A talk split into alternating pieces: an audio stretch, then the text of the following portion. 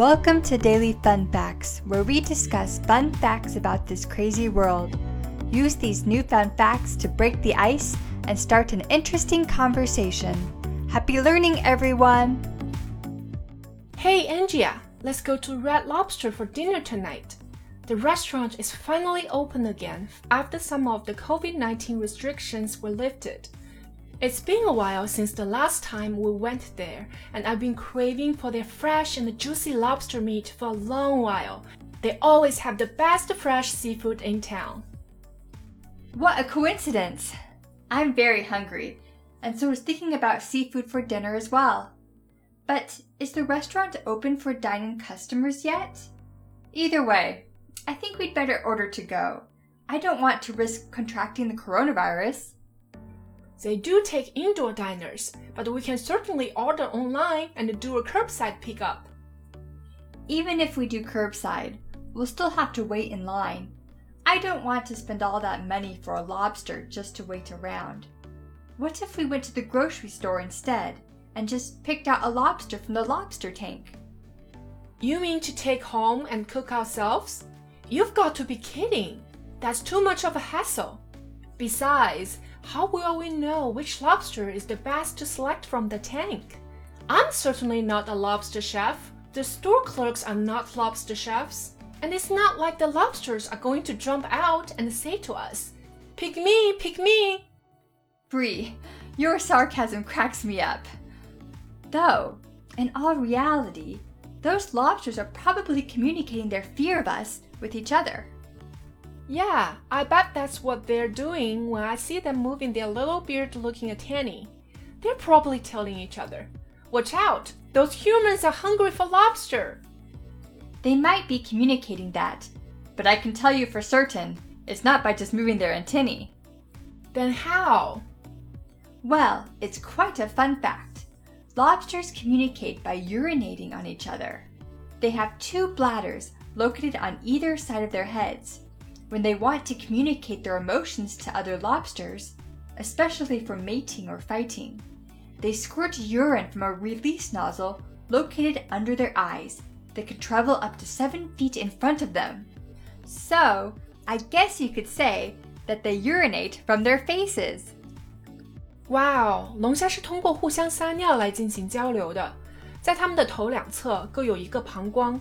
当它们想与其他龙虾交流感情时， 尤其是在交配或争斗的时候，它们会从位于眼睛下方的释放喷嘴中喷出远达七英寸，也就是一到两米距离的尿液。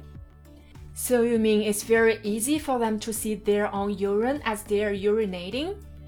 Yes, and that urine contains pheromones, or chemical messages that are used to communicate attraction, aggression, and recognition. 龙虾的尿液中含有费勒蒙信息素或化学传讯素，用于交流吸引力、攻击性和识别性等信息。So instead of communicating through making noise or by using gestures like other animals, they just squirt at each other? Lobsters are so strange. So, what is the function of their antennae then?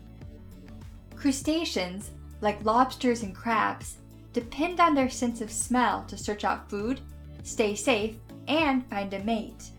They use their four antennas, which are covered in tiny hairs, to smell. They also use their antennae to see. A lobster's eyes can only detect light and shadows, but through using their antennae, they are able to see colors and images as well. 如同龙虾和螃蟹这样的甲壳类动物，它们通常是依靠嗅觉来寻觅食物、发现危险 和寻找伴侣的。有趣的是，它们的嗅觉器官是它们头部上由细小毛发覆盖的四条触须。另外，龙虾的触须还有视觉功能。龙虾的眼睛只能检测到一定的光线和阴影，因此，龙虾能看到的大部分颜色和图像实际上是通过它们的触须来实现的。Thanks for this fun fact on lobsters.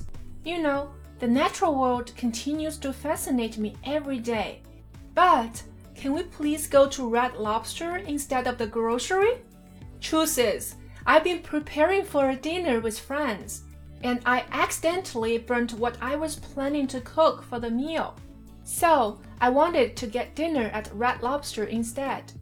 I'm feeling absolutely devastated about the whole thing. Oh, Brie, don't die for want of lobster sauce Your failed dinner plans are really not as big a deal as you're making it out to be.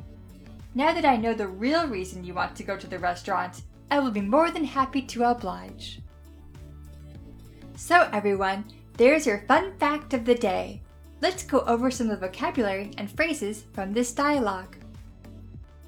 Vocabulary Red Lobster, 红龙虾，一家北美知名的休闲海鲜连锁餐厅。 Restriction, 限制、约束、 Coincidence, 巧合、 Curbside, 路边、 Hassle, 麻烦、 Clerk, 营业员、 Sarcasm, 讽刺、 Urinating, 小便、 Bladder, 膀胱、 Squirt, 喷射、 Nozzle, 喷嘴、 Pheromone, 费洛蒙信息素、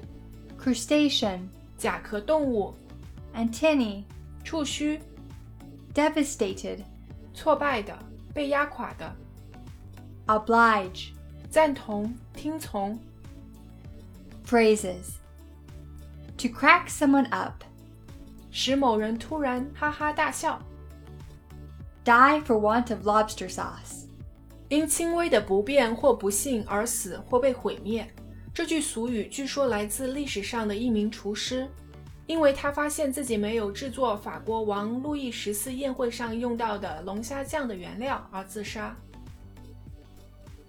All right, join us next time for another fun fact to help break the ice. 好了，这就是我们今天的有趣常识分享。如果喜欢我们，请别忘了点击订阅。拜拜，咱们下期再见。